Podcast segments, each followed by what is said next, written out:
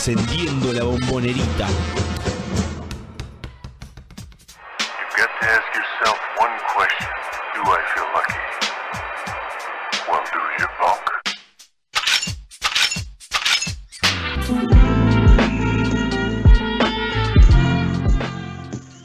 Hola, hola, bienvenidos a- nuevamente, como todos los jueves, aquí estamos en uno contra uno web.com para traerles todas las novedades del básquet de Boca Juniors en esto que hemos dado en llamar Triple Geneise Radio, como todos los jueves a las 8. Aquí estamos nuevamente en la continuidad de la Liga Nacional y tras la gira por Santiago del Estero, Boca se ha traído una victoria y una derrota.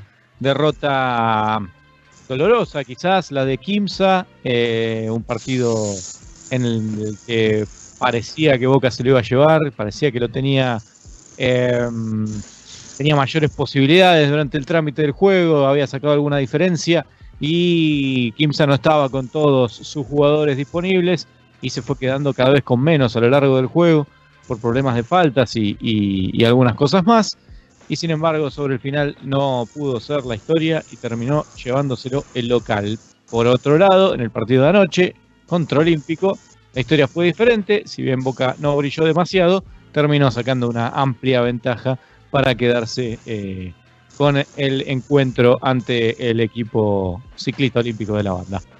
Esto es eh, Triple Genesis Radio, mi nombre es Juan Ferré y me acompañan en la tarde-noche de hoy Santiago Fernández y Facundo Torres. ¿Cómo andan chicos? ¿Qué tal? Muy, pero muy buenas noches, eh, eh, Juan, Facu, bienvenido. Bueno, ¿no? Una, una gira por la ruta de Boca esta semana, eh, por Santiago del Estero más precisamente, con un sabor agridulce, ¿no? Por ahí, como por momento lo pudo haber ganado el partido en los 40 minutos contra Quinza sin ir a suplementario. Por ahí algunas eh, decisiones erráticas en el cierre de- del último cuarto. eh, y por ahí, bueno, ya después, por ahí el cansancio, eh, ya en la segunda prórroga, ¿no? Eh, bueno, terminó cayendo, ¿no? Eh, el equipo de Gonzalo García, pero también con la gran victoria de ayer, eh, en la cual tuvo algunas situaciones erráticas, pero eh, pudo mantener firme esa defensa ante un olímpico que muy errático desde, los lanzamientos peri- perimetrales, ¿no? Justamente donde falló mucho y donde se lo veía a Leo Gutiérrez muy enojado con alguno de sus dirigidos por algunas decisiones eh, de tirar apresuradamente con lanzamiento de tres, eh, no estando bien posicionados, bien acomodados. Bueno, y eso boca con la jerarquía de su plantel eh, y con el corre camino que tiene adelante, que es Vildosa, que trasladó una pelota de costa a costa, que hizo un doble fenomenal para seguir ampliando esa diferencia. Así que, bueno, un sabor agridulce, pero bueno, con, bien posicionado en, la tabla. Así que, y bueno, y ahora se conoció también eh, a los tres seleccionados que tendrá Boca por la selección argentina. Sí, así es, van a estar eh, participando de la ventana FIBA tanto Kevin Hernández como Vildosa, eh, como también, eh, ¿cuál es el tercer jugador? Eh. Fede Aguirre, claro, el que, el que ya venía siendo convocado en las ventanas anteriores. Eh, yo, la verdad, con el partido con Kimsa me quedé muy, muy caliente. La verdad que no, no era un partido que en el, mientras lo veía parecía que todo el tiempo lo teníamos y finalmente se terminó escapando. Y la manera en que se escapó, ¿no? También porque terminaron ganándolo con jugadores muy jóvenes, con muy poca trayectoria en la primera división, digamos, eh, fue bastante doloroso. ¿Cómo lo viste, Facu? ¿Cómo estás primero? ¿Qué tal? Buenas noches, Juan, Santi. Eh, la verdad, de esta gira podía esperarse eh, el resultado que terminó siendo con un triunfo y una derrota. Quizás lo que más eh, molesta o más impactó el partido con Kimsa fue la manera en que se perdió. Por las, por las ausencias, por cómo jugó el partido Boca. eh, por momentos eh, la rotación del equipo me hizo rememorar mucho la temporada pasada, una rotación corta de siete jugadores, en las que, bueno, más aún en un partido que terminó yendo a doble suplementario, hay un desgaste en los jugadores. Eh, no era posible perder con Kimsa, porque Kimsa es uno de los grandes candidatos a llevarse esta Liga Nacional, a pesar de sus ausencias.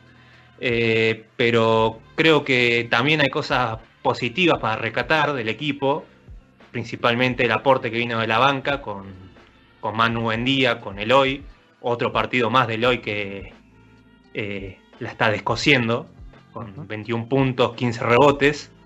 Eh, y Manu Buendía que cuando las papas quemaron eh, tomó varias decisiones en ataque que eran determinantes, que, podían resultar en, el desenlace del equipo. también muy buen partido de Manu. Eh, mencionaste varias cosas que me gustaría que vayamos repasando.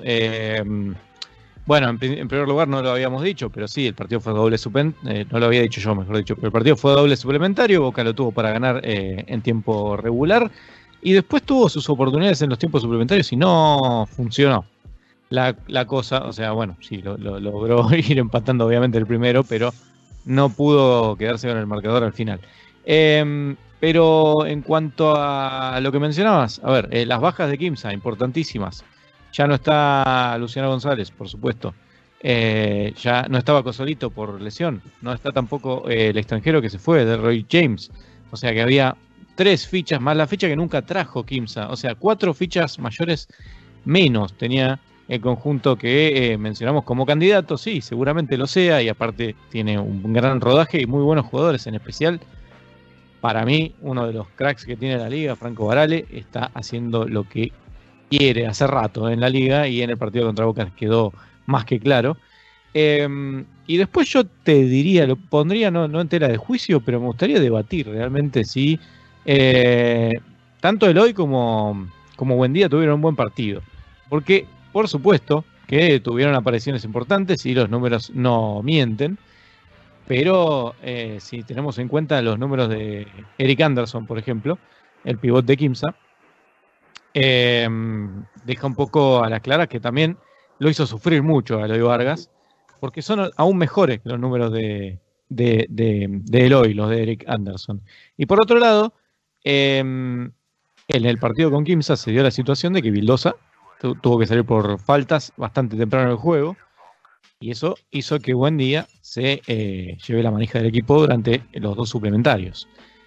Y me parece que ahí hubo algunas de las de las de, los problemas que tuvo Boca, ¿no? Unas decisiones bastante, a mi juicio y obviamente mirándolo de afuera, equivocadas desde la conducción del equipo, eh, tanto en Buen Día como en Vargas, porque por un momento Vargas eh, se empecinó con ir al canasto sin parar, quería ganarles a todos a la fuerza, saltarlos, pasarles por encima y no le estaba saliendo.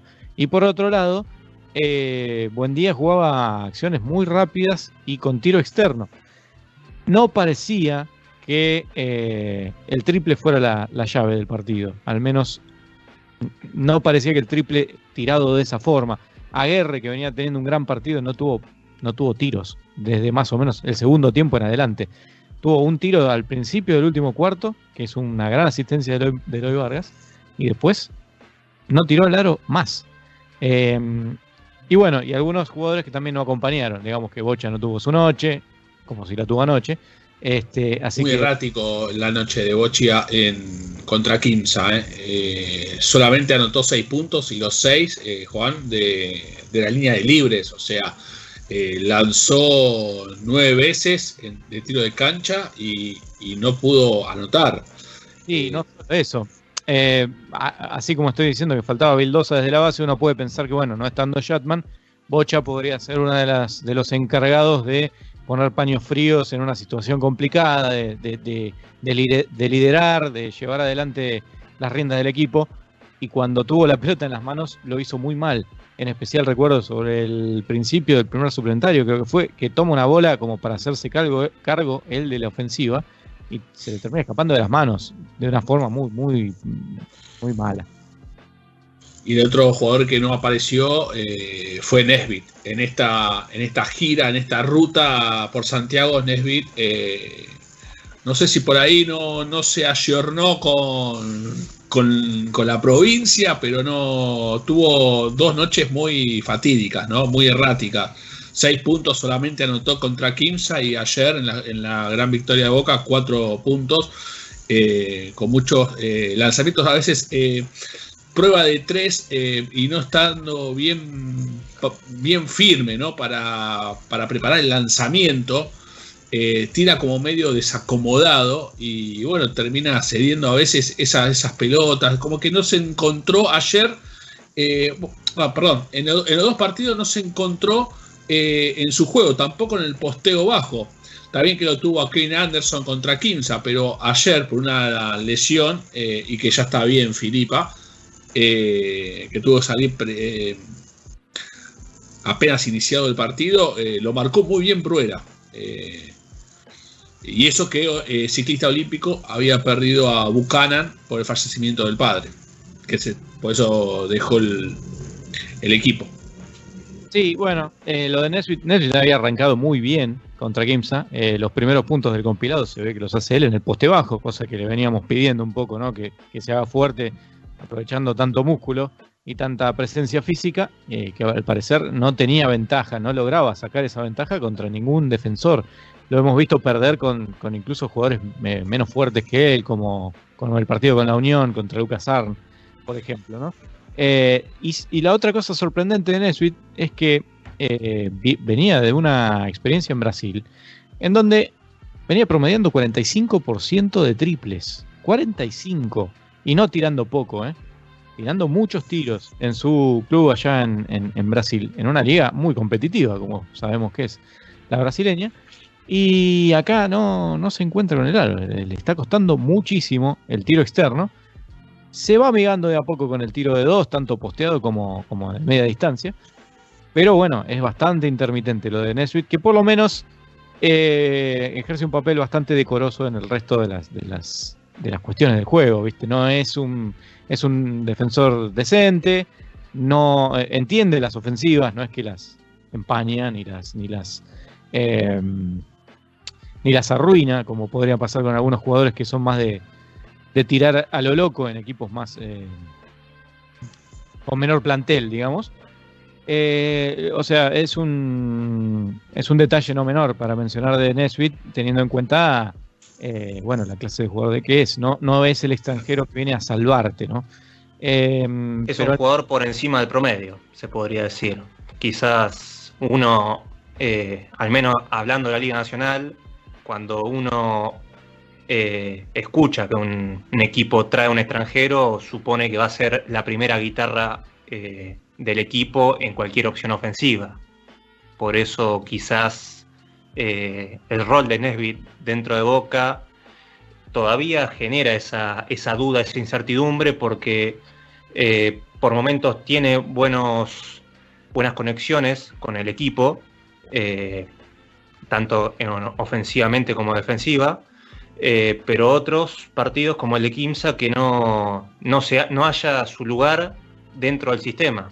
Eh, Claro. Sí, sí, sí, es, es exactamente eso. Digamos, eh, intermitente, creo que es la, la frase que lo define hasta ahora a Nesbitt, que ha tenido algunos partidos muy buenos, algunos partidos normales y otros eh, en donde parece desaparecido, como eh, los que estábamos mencionando aquí en Santiago.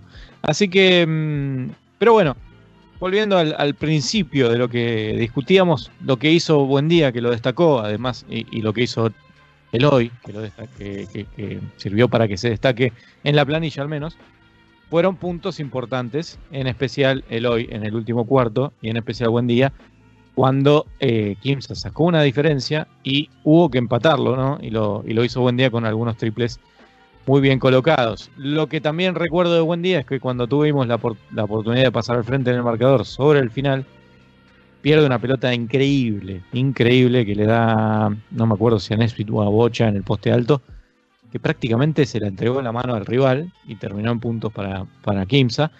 Y esas son las cosas que, más duelen, ¿no? que, que uno cree que no puede pasar. Y por supuesto, como dije al principio, el hecho de que nos haya ganado jugadores como Toreta, como Lugo y, y- y demás jugadores muy juveniles de la Liga de Desarrollo directamente, eh, que terminaron jugando porque incluso Baralle, que man- mantuvo, Barale, que mantuvo durante mm, gran parte del partido vivo a Kimsa, haciendo puntos imposibles uno atrás del otro. Eh, también hay que mencionar a Gramajo, no hay que olvidarlo, porque también estuvo en los momentos clave. Exacto, eso también te iba a decir. Tuvo que salir Varale porque tenía una molestia en el gemelo. Y ahí es donde ingresó Toreta. Y Toreta lo hizo muy bien, realmente. Pero para darlo vuelta, por si no conocen a los jugadores, es como si en Boca te hubieran ganado el partido eh, con puntos de mm, Guerrero. eh, Guerrero Ali, digamos. Una cosa así. exacto. Eh, No, y Juan, eso- te puedo eso- complementar Sí. con el, el dato de las pérdidas. 19 pérdidas tuvo Boca contra Kimsa. Eh, un Kimsa que, que fue primero en la tabla de pérdidas en Super 20. Eh, y quizás para mí el dato que, que marcó el desenlace del partido, Kimsa tuvo 25 puntos de pérdidas. A 25. pérdida Geneise, puntos de Kimsa. Las aprovechó, las aprovechó y las hizo y la aprovechó bien. Lo que quería remarcar sobre las eh, ausencias y, y las bajas que tuvo Kimsa eh, para afrontar el partido eh, contra Boca, el- el- lo que fue el otro día, eh, aparte de Varale, en un momento Varale, como bien mencionaba Juan, eh, quería hacer ese punto, ¿no? Eh, se tuvo que retirar porque sintió una, una molestia en el isquiotibial de la pierna derecha. Eh, y en el momento de la transmisión no se sabía si podía retornar. Y cuando volvió a la cancha, porque el equipo lo necesitaba, resolvió con muchas penetraciones. Cuando uno, eh, como que estaba jugando con una sola pierna, y así todo Varales se puso el equipo al hombro. Por eso ahí está eh, la diferencia con la que Kimsa pudo superar a Boca. Eh, donde Boca lo podía tener, en- yo creo que en la primera prórroga lo pudo ganar Boca, creo. Si la memoria no me falla, creo que una- hubo alguna posesión de pelota, de- eh, para poder ganar el partido. Eh, pero bueno, después el- la segunda prórroga salió adormecido, anestesiado el, equipo de Gonzalo García y como que no se encontró con el juego, puede ser producto del cansancio también, porque había muchos jugadores, también muchos al límite de las cuatro faltas. Eh, Kinza lo manejó bien porque tenía a sus pivot también con cuatro faltas y supo manejarlo para que no, por ejemplo, en el caso de Anderson, que tuvo mucho tiempo con cuatro faltas, todo el, eh, el último cuarto creo estuvo, la- o la, la mitad del último cuarto estuvo ya con cuatro faltas y superó y pudo pasar, lo- jugar, mejor dicho, a las dos prórrogas. Eh, Eh, pero eh, me haces acordar a algo que, que- que vale para el análisis, ¿no? Hay un par de situaciones que veniste mencionando que se pueden explayar bastante. Por un lado, hubo una decisión táctica de Gonzalo García que fue poner durante gran parte del último cuarto, si no me equivoco, puntos en cancha a Kevin Hernández y a Eloy Vargas. Ese fue el tramo en donde eh, Barale hizo estragos, aún con la lesión, ya eh, con el dolor en la pierna. Em, llamó la atención, me llamó la atención verlos por primera vez en cancha, a ambos juntos y durante tanto tiempo, y más que nada sabiendo que las cosas no estaban funcionando, porque Varale realmente se hizo un festín con ellos dos. Em, no tanto porque lo hayan marcado mal, porque en especial Kevin es eh, un muy buen defensor, pero les hizo puntos a ellos. Era cada vez que, había un cambio defensivo quedaba emparejado con alguno de ellos dos, y ahí lograba sacar ventaja Varale. Entonces me pregunto por qué tardó tanto en eh, volver a una rotación más parecida a la, a la de siempre y cuál fue la qué le habrá pasado por la mente para poner a los dos jugadores más altos o a los dos cinco definidos para ese tramo del partido. Por otro lado, segundo tema, la eh, poquísima rotación que tiene Boca, poquísima realmente a esta altura de eh, año, ¿no? Sabiendo lo que fue el Super 20 en cuanto a desgaste y, lo que va de estas cuatro primeras fechas y lo que se le viene a Boca sabiendo que pronto va a empezar a jugar la Basketball Champions League. Entonces, eh, a pesar de todo eso, Boca sigue jugando con prácticamente siete fichas mayores y algún poquito, algunos segundos de algún jugador. Depende de la noche de caballero. Depende de la noche de Caballero, que justamente con Kimsa entró poco y nada. Y llamó la atención sabiendo que es un buen defensor y, eh, y Varale y Gil Gramajo tuvieron un gran partido en ataque principalmente. Pero tampoco eh, ingresan ni los juveniles ni por supuesto Federico Mancilla, lo que a esta altura ya es claramente una contratación eh, no sé si decir Eh, A fallido. eso iba. A eso iba. Déjame que contratas- una, sí, una última cer- cosa Sí, para seguir charlando del tema. La tercera cuestión es, justamente como decía, desde la conducción de Buen Día, sabiendo que Eric Hernández tenía, Eric Hernández, Eric Anderson tenía cuatro faltas, y desde hacía muchísimo tiempo, y Boca no forzaba la situación en el poste bajo. Si bien no había funcionado con Eloy Vargas yendo al choque, bueno, alguna otra idea se podría tener. Y no buscaban sacarle la última falta a, Anderson, que podría haber sido la llave del partido, sabiendo lo, po- lo poderoso que es en la pintura. Así que bueno, esas tres cuestiones me parece que son como para explayarnos un rato. tal cual. Y, y una de esas es la contratación de Federico Mancilla, que es jugador de experiencia, pero se lo ve con pocos minutos. eh, por ahí obviamente tendrá que hacer el trabajo sucio, para así decirlo. Eh, porque todavía no le encuentro, en todos estos partidos que estuvo jugando Federico Mancilla, no, no le encuentro todavía el, el, motivo por el cual vino para reemplazar a, a. Porque Shatman eh, te puede dar lanzamiento de 3, Federico Mancilla tira poco y nada. Eh, no sé cuántos lanzamientos tuvo en cancha el otro día contra Kimsa. Y aparte juega muy pocos minutos, 4 minutos. Es que el problema es ese, Santi. eh, no, no le da el tiempo ni siquiera para. para No, ni siquiera ha tirado una pelota al aro. O sea, Ah, muy eh, poco, no ni siquiera lo ponen. Eh, lo que también, a ver, no, no se lo ha ganado. No creo que Mancilla sea un jugador que esté a la altura del resto del plantel de Boca, eh, por lo menos en lo que venía, en lo que ha demostrado con la camiseta de Boca, pero también en el tiempo que hacía que venía sin jugar. Se entiende por qué está Mancilla en la rotación de Boca. No se entiende. Eh, es realmente muy llamativo. Y de última, si lo trajiste por el motivo que sea, es raro que no juegue. Eh, no, aparte vos lo traes, lo traes para reemplazar a un jugador que te aporta muchos puntos, como Shatman. Shatman te puede promediar eh, 10, 12 puntos, 15. Eh, me traes un jugador para suplantarlo, pero un jugador que juega poco, que no, no, no tira al aro. Eh, ayer ni siquiera jugó ni un minuto, nada. Eh, es raro. Y lo otro que habías remarcado sobre el cierre del partido, en las últimas ofensivas, me hizo acordar el partido de Quinza con el partido de la Unión de Formosa. exactamente. El cierre, sobre todo el, el cierre del último cuarto con el último con la última prórroga. Sí, sí, una cuestión de, de- de no estar muy seguro de qué hacer y entonces, bueno, buscar el triple, que es la fácil, digamos, Buen Día es un gran tirador, entonces vamos a buscar el triple de Buen Día, si nos sale, bueno, revoleamos igual, total, Buen Día es capaz de meter esos tiros. Muy poca fluidez de juego, muy pocas ideas, muy, eh, insisto, Aguirre jugó 49 minutos y medio contra Kimsa.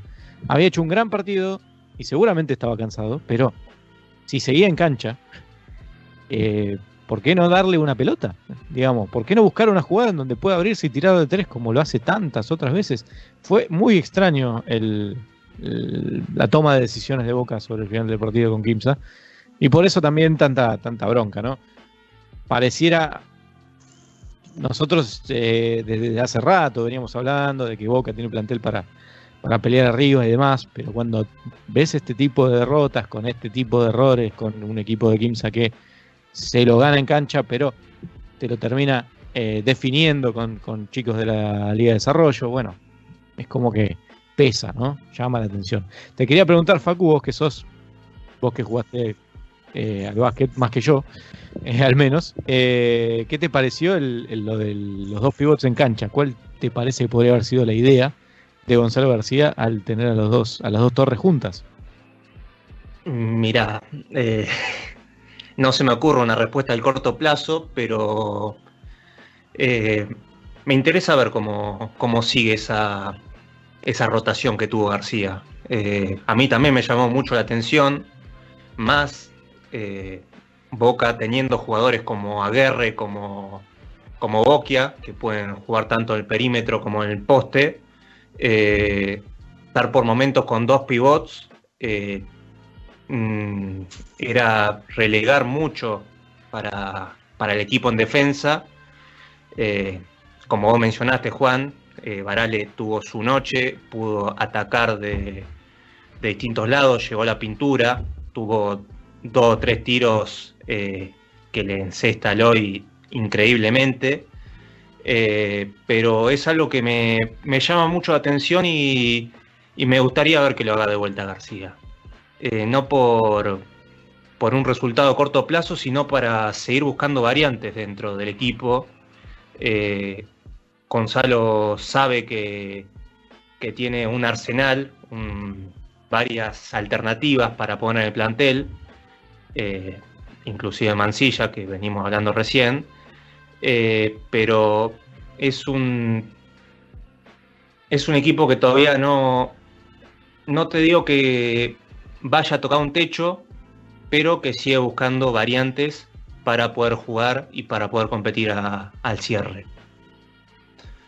Bueno, eh, me parecía mucho más jugoso hablar de Kimsa que hablar de Olímpico. El partido de anoche eh, se definió sobre el final, recién se fue abriendo la, distancia cuarto a cuarto y terminó con, una, con un resultado muy abultado a favor de, de Boca.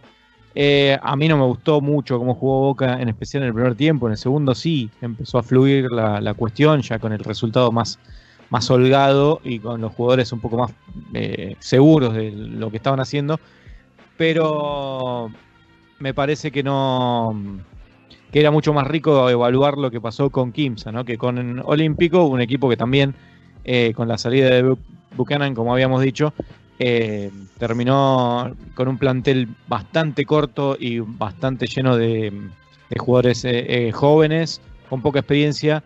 Y mm, oh, la edición de Filipa ayer apenas iniciado el juego eh, Sí, sí, terminó en, jugando. En la cervical que lo sacó del, directamente del partido. Recién tuvo que ir el tercer pivot que tuvo eh, Olímpico, que es eh, Bruera. Sí, Bruera, que si no me equivoco, ni siquiera es pivot eh, realmente, más allá de su altura, juega de la pivot, me parece. Eh, así que, bueno, con, con, ese jugador tuvo que defenderse durante la gran parte de, de los 40 minutos que duró el partido y parecía que tarde o temprano le iba a terminar quebrando. De hecho, así fue. Eh, de a poco le fue sacando diferencia a Boca. En el segundo cuarto yo estaba bastante molesto con el juego de Boca, lo decía con algunos amigos, no estaba jugando para nada bien. Y mete una pequeña rachita de 5 puntos eh, muy sobre el final. O sea, había hecho 10 puntos en 9 minutos, termina metiendo en un minuto 5 puntos más para ganar ese cuarto 15 a 10, si no me equivoco, o algo por el estilo, y ahí ya sacar una diferencia que más o menos eh, era de, de, 10 puntos, para de, después encaminarlo a, hacia lo que fue, bueno, esa abultada victoria, en donde Boca logró, obviamente, un, ser muy fuerte en defensa, como decíamos, gracias a la mala puntería de Olímpico, que no tuvo, en especial en, en, en especialistas como Allende eh, o, o, o Clark. O Clark, eh, puntería prácticamente en absoluto. Y, bueno, se le fue haciendo más fácil el juego, sabiendo que poste bajo no había ninguna chance para, para Olímpico. Solamente tendría lo que pudieran hacer este Sebastián Morales o, el mencionado Bruera. Así que mmm, terminó siendo grande la diferencia y como decía al principio bastante mmm, poco fluido el juego de Boca y después ya sí sobre el final hubo algunas jugadas como para este, florearse, en especial de Adrián Bocha, que en el momento que, Olímpico puso la zona, primero tuvo alguna duda y después terminó leyendo la, rotación defensiva para hacer dos o tres jugadas seguidas que le causaron mucho daño a Olímpico. Recordemos que, bueno, Boca ya el partido local en la bombonerita con Olímpico le, le había costado mucho superar la presión toda la cancha que hizo Olímpico y las variantes de zona. Eh, pero García modificó, impuso al menos una salida para que no la transición del balón no sea tan costosa para los bases. Eh, también me, me pareció un, partido muy, muy volado, si querés mal dicho. Eh, por momentos en tercer cuarto pensaba que Olímpico se iba a poner en partido, que fue eh, Juan de la Fuente, que tuvo 5 o 7 puntos seguidos, pero eh, Olímpico con, con, la salida de Buchanan eh, perdió mucha presencia en la pintura, tampoco fue su día, tu, tiró un 27-28% de tiro de campo. Quizás esperaba un poquito más de, de, Clark, que en la bombonerita tuvo su noche, no, no se pudo marcarlo. Y anoche tuvo un partido muy modesto. Mm, no, no hay mucho, muchas conclusiones más que se pueda sacar de un partido así, creo yo. No, aparte se juntaron ayer eh, dos equipos que son fuertes en defensa, tanto Boca como Olímpico. Eh, Olímpico basa mucho esa, esa parte defensiva eh, en Aliende, en esa presión. Pero bueno, eh, porque por momento lo hizo sentir a Boca, eh, forzando algunos lanzamientos, algunas decisiones, muchas pérdidas también tuvo Boca en, el, en los primeros 20 minutos, en lo que fue la primera mitad. Después ya en el último cuarto creo que empezaron a abrirse un poco más el aro, donde hubo tres triples consecutivos. Eh, bueno, fue una noche donde eh, a Olímpico no le salió nada, absolutamente nada, quedó por debajo de los 50 puntos. Eso también demuestra lo que es la parte defensiva, cómo defiende Boca. Eh, y además, bueno, Boca pudo con la jerarquía que tiene de, su plantel, de su equipo, eh, sacarle diferencia eh, a este olímpico que sintió las ausencias, como bien remarcaban, de Buchanan en el poste bajo, ¿no?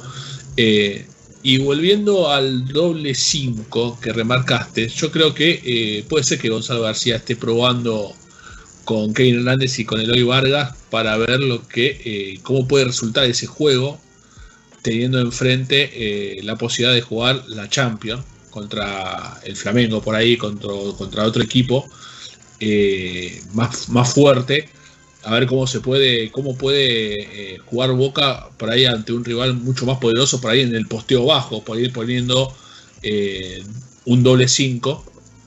En el fútbol a veces se hace con un doble 9, pero aparejándolo un poco, ¿no? Pero puede ser una alternativa, ¿no? Pensándolo a futuro, eh, ¿no? Teniendo por momentos, o sea, en, algún pasaje del partido, tener un doble 5. Eh, en el caso de que tenés que contrarrestar a, algún ala pivot o a un pivot de, de, gran estatura, eh, que después nos podemos meter un poco en, en esas novedades de, la, de, de las Champions, porque uno de los rivales de Boca, en este caso el equipo chileno, contrató a un iraní, a un pivot iraní. Eh, que viene de, de jugar eh, con pasado en la selección, o sea, eh, de 2 metros 13. Entonces. El mismo que jugó en San Lorenzo, pocos partidos, supongo, ¿no? Eh, haceme recordar el nombre porque.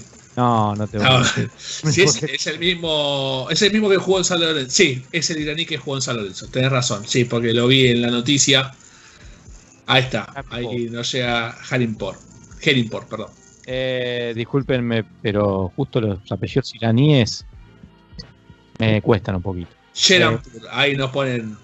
Polaco, alemán, holandés, todo sí. eso, lo que quieras, pero iraní me cuesta un poquito. Eh, bueno, chicos, eh, vamos terminando lo que es este primer bloque. Vamos a hacer una breve pausa después de haber repasado lo que fue, bueno, estos dos partidos en, eh, en la gira por Santiago. El próximo, obviamente, es frente a Atenas de Córdoba el sábado a las 11 de la mañana a tener en cuenta porque hubo cambio de horario, es en la bombonera, así que va a haber que levantarse temprano para ir preparándose eh, este, para llegar a la bombonera a tiempo.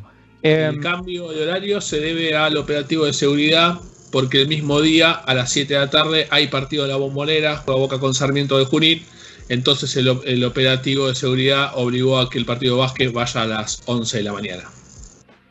Correcto. Bueno, vamos a una breve pausa y volvemos con información de la Liga de Desarrollo, eh, como siempre en la voz de Nara Silva. Leyeneice, porque en Boca no todo es fútbol. Seguinos en Twitter, arroba triple Arroba triple Hola, soy Nara Silva y te traigo todas las noticias de Liga de Desarrollo por Triple Ceneice. Boca venció a Kimsa por 74 a 60. El Ceneice con esta victoria se encuentra puntero. Fue un duelo entre dos equipos que salieron a ganar. Con Guerrero, Rodríguez, Contegrán y Giali, que dieron todo dentro de la cancha y demostraron su alto rendimiento. Se los ve a los cuatro chicos con su juego rápido y el gran apoyo que les dan al resto de sus compañeros. Guerrero fue muy destacado en el partido, dando todo su potencial. Él hizo 15 puntos, 5 asistencias y recuperó 4 pelotas.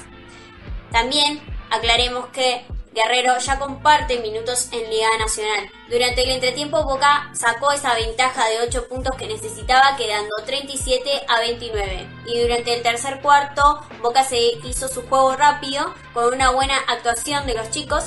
En el tercero ya eh, daban más ventaja a su favor, dejando todo en 60-46 y para el último cuarto ya hubo una diferencia de 19 puntos llevándose así la victoria por 74 a 60 ante Kimsa. Los destacados de esa noche fueron Rodríguez con 20 puntos, 8 rebotes, 3 asistencias, Guerrero con 15 puntos, 5 asistencias y Contegran con 14 puntos, 2 rebotes, 5 asistencias. Así se ve y queda demostrado que Boca va por todo en esta liga de desarrollo. Esta vez en su último encuentro goleó y se impuso ante Olímpico por 102 a 79.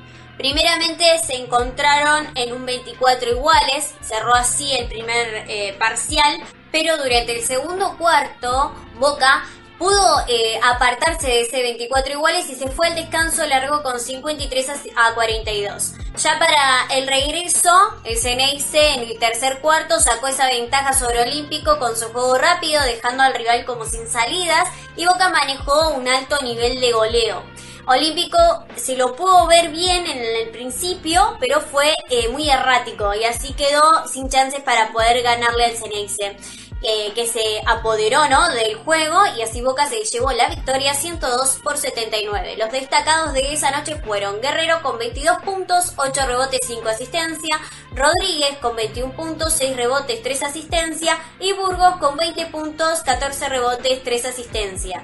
Boca se ubica así primero en la tabla de posiciones con 10 puntos, 5 partidos jugados y 5 partidos ganados. Este próximo encuentro será el viernes 19 a las 22 horas. Boca recibe a Atenas en el estadio Luis Conde. Búscanos en Facebook como Triple Geneise.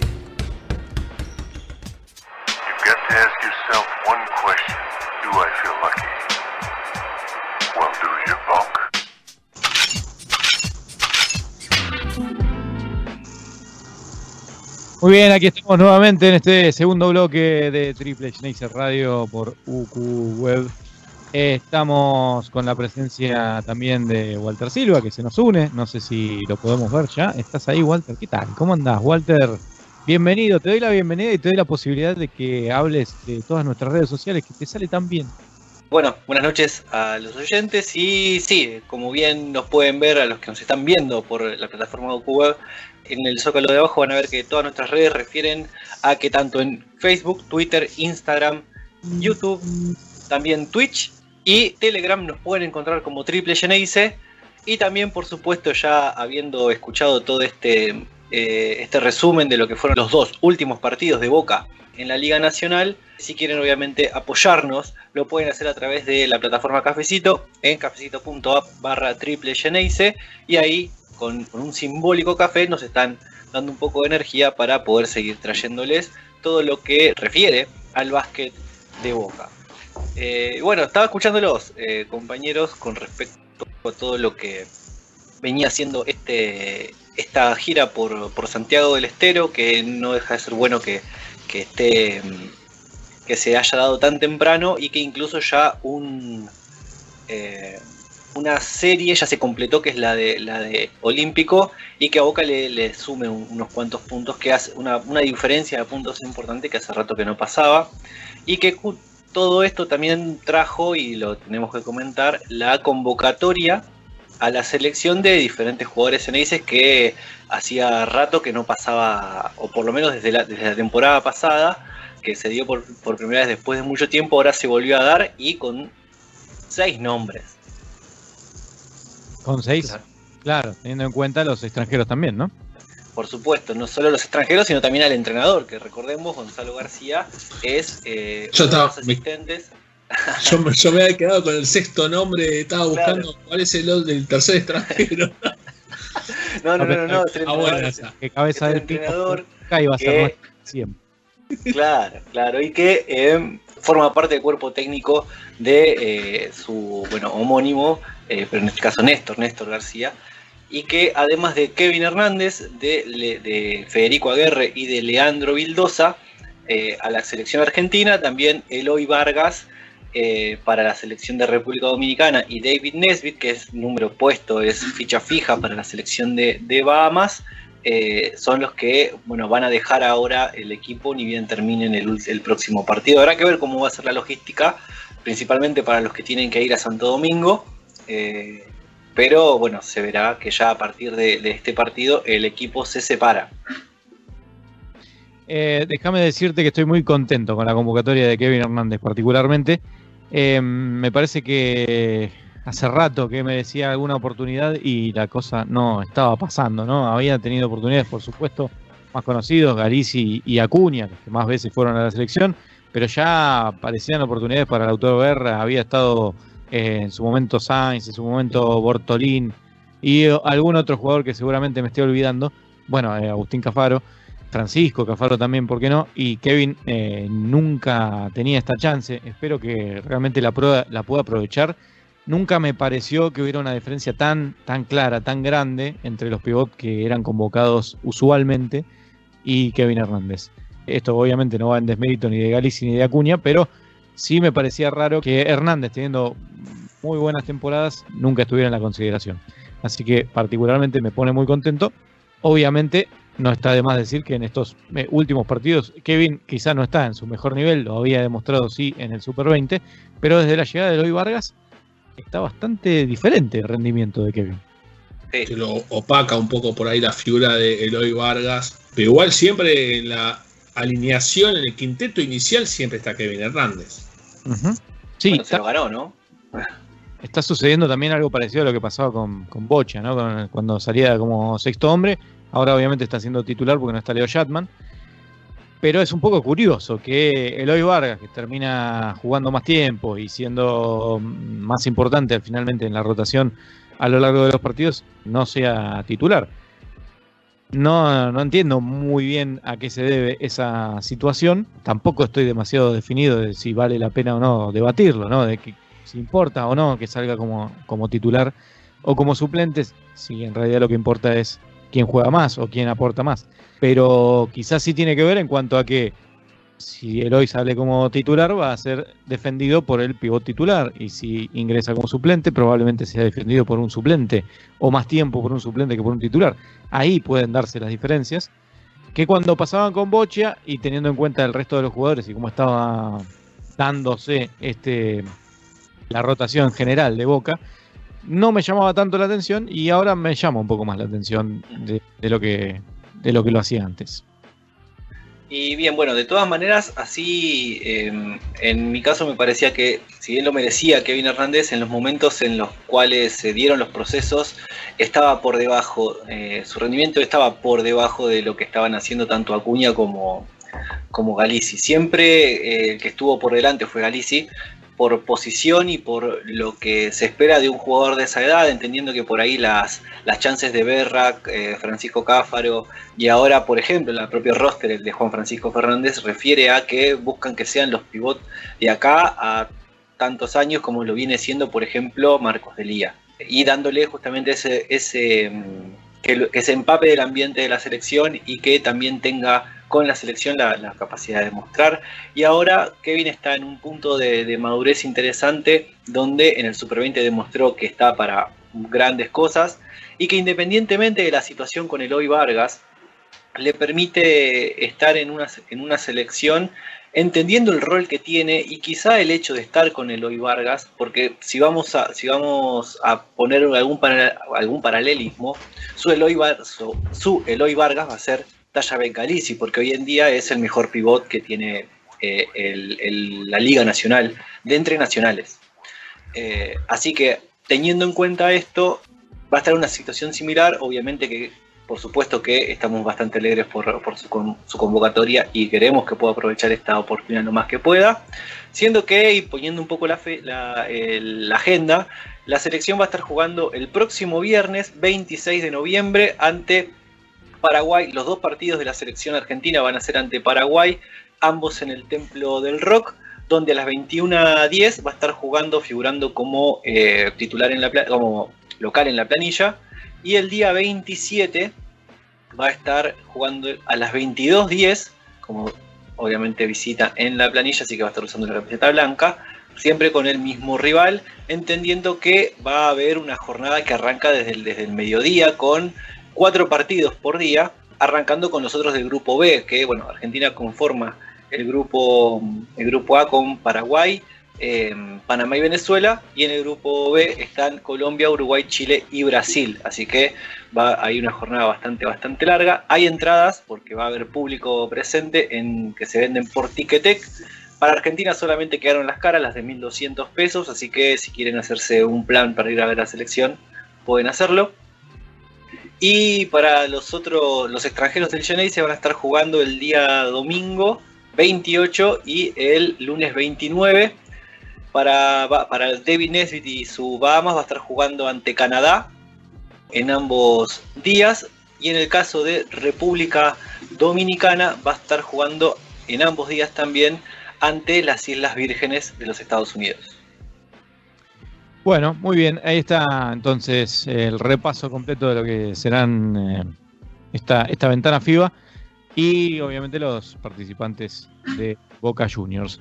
Hace un Permitime, Juan, tenía una consulta más para abrir el debate a la mesa grande. No sé cómo ven ustedes, pero para mí Kevin es el, que más complicado de los tres eh, jugadores Genei se la tiene para quedar entre los dos, no solo por, la, la competencia, por la calidad de jugadores. Ya hemos hablado que quizás Galici, ya porque tiene un poquito más de trayectoria con la selección, pero no tanto con, con Acuña con Berra pero lo que para mí es algo determinante para Kevin Hernández es que no, no tiene todavía tanto roce a nivel internacional como los otros internos. Creo que solo tuvo en Ferro, su etapa en Ferro, algunos partidos por Liga Sudamericana, si mal no me falla la memoria, pero no sé qué opina el resto.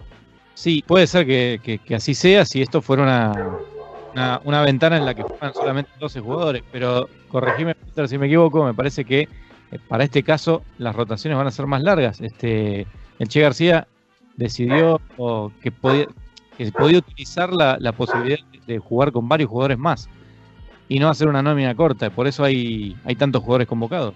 Bueno, la nómina es de 17 jugadores, entendiendo que puede llegar a alternar y entendiendo también que en este periodo corto puede llegar a haber o lesiones o PCR positivos. Entonces, por eso, para tener esa, esa situación resuelta o por lo menos cubierta, es que hace esta nómina de 17 jugadores que en una semana va a tener eh, eh, que hacer la concentración, ver quiénes van a ser los que figuren en, la planilla.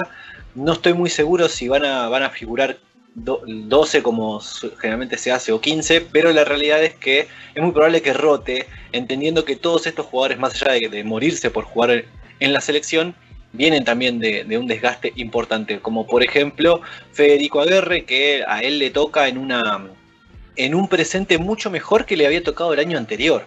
Eh, en la ventana para la AmeriCup en la temporada pasada, que él tuvo su, su, su presencia en ambas ventanas con la selección y para mí el presente de Aguerre ahora es mejor que en el de, esa temporada. Pero volviendo a lo que decía Facu, eh, es muy probable que, también, que sí, es verdad, la, va a tener difícil, pero obviamente que tiene una semana o por lo menos entre 4 y 5 días para demostrarle al entrenador que él puede brindarle lo que necesita y entendiendo con todo el respeto, pero poniendo la situación real, es que van a jugar con Paraguay. Sí, tal cual. Era la, otra cuestión que quería mencionar, ¿no? Es muy eh, eh, se puede entonces jugar con eh, diferentes planteles, tanto el primer partido como el segundo. Es probable ah, que, puedan jugar algunos el primero y otros el segundo. Sí, eso, en ese no, no, no va a haber problema. Incluso pasa, ha pasado en las diferentes ventanas. En la última, por ejemplo, si bien no hizo, no hizo uso de eso Picato, pero tenía, había convocado 15 jugadores para, para eso. Es más, en una recuerdo que una estuvo Juan de la Fuente en, la lista y en el siguiente partido no estuvo, estuvo otro. Así que la nómina para FIBA son estos 17 que van a, que de esos 17 van a salir los 12 que van a jugar en cada partido, pero cada partido es independiente. Así que veremos cómo, cómo es que se da, aparte teniendo en cuenta que van a jugar dos días seguidos y hay que ver cómo está el físico de cada uno. Y que apenas va a haber un poquito más de 24 horas entre uno y otro.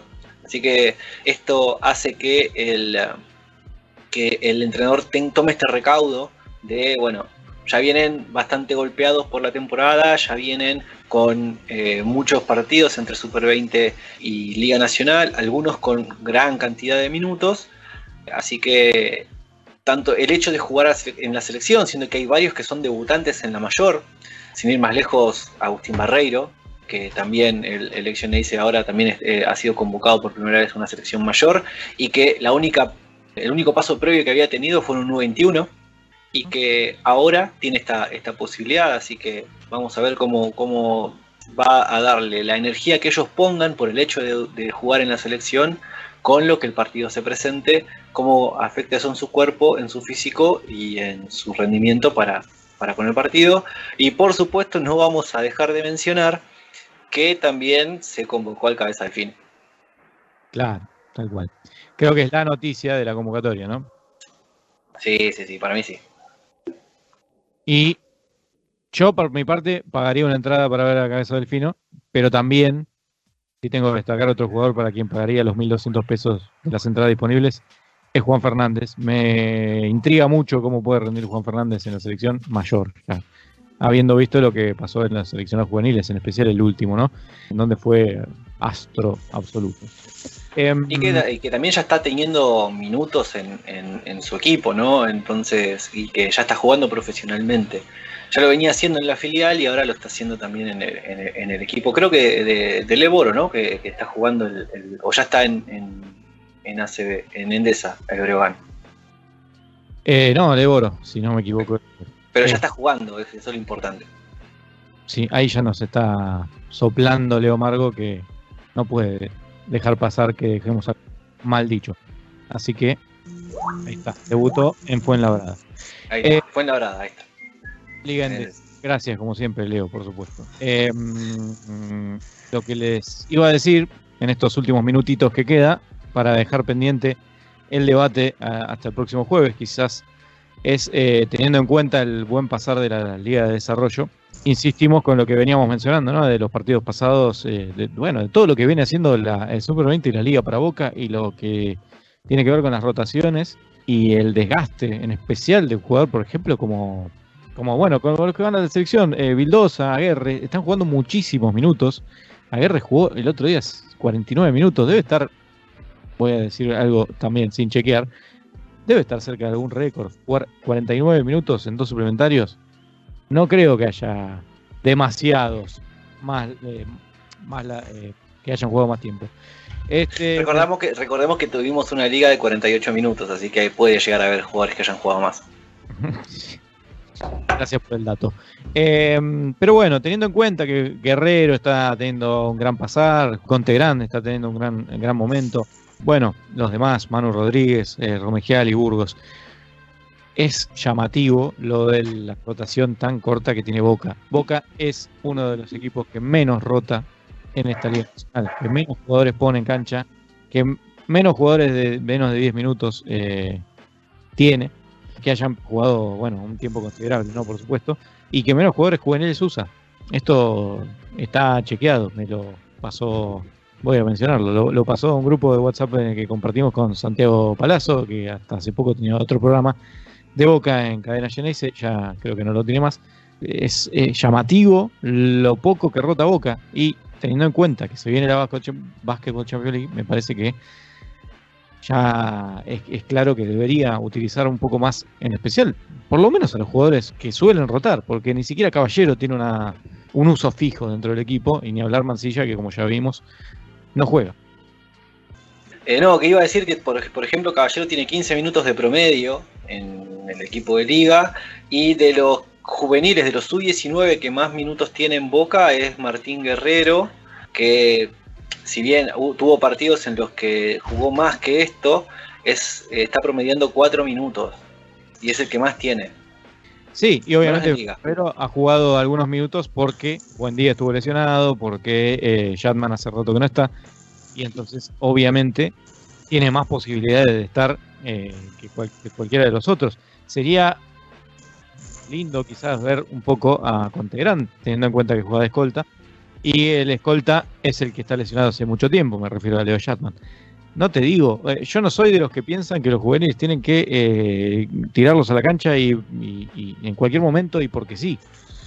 Pero me parece que en una situación como la que está Boca, en donde tiene que jugar por lo menos dos torneos y donde la Liga Nacional es tan, pero tan ardua, es necesario rotar un poco más de lo que lo está haciendo Gonzalo García. Son las 9 y un minuto, señores. Se nos ha acabado el programa una vez más. Esta vez no tuvimos entrevista y sin embargo estuvo muy lleno el aire. Gracias a todos los que estuvieron obviamente escuchándonos y por supuesto a todos los que estuvimos participando, tanto Santiago como Facundo como Walter, que se sumó más tarde. ¿Algo más para agregar, chicos? El próximo partido es el sábado contra Atenas a las 11 de la mañana, en la Humorea. Exactamente. 11 de la mañana, exactamente, ahí temprano, la gente, y ahí sigue alentando el equipo, que está bien, está con un récord 4-1, para seguir posicionando bien arriba. Y después... El régimen sigue siendo el mismo, el régimen sigue siendo el mismo, las entradas a la venta, socios gratis para las populares, eh, las entradas de las plateas, 600 pesos la, la popular para no socios, 800 para la platea para no socios, lo mismo para, los visitantes, y 600 pesos la platea para, socios, ¿verdad? Y hay estacionamiento también. Así es, eso estaba en duda, pero sí, finalmente se... Tanto para socios activos como para adherentes. Claro, para, socios en cuenta. Bueno, ahora sí, entonces cerramos este nuevo capítulo de Triple Genesis Radio, como todos los jueves aquí en Uno contra Uno Web. Gracias Facundo Torres, gracias Santiago Fernández, gracias Walter Silva y muchas gracias a Leo Margo que, como siempre, nos opera y nos salva de todos los furcios que podamos llegar a decir. Y gracias a todos ustedes por estar del otro lado. Nos volvemos a encontrar el sábado en la transmisión de Boca Atenas a las 11 desde la Bombonita. Chau.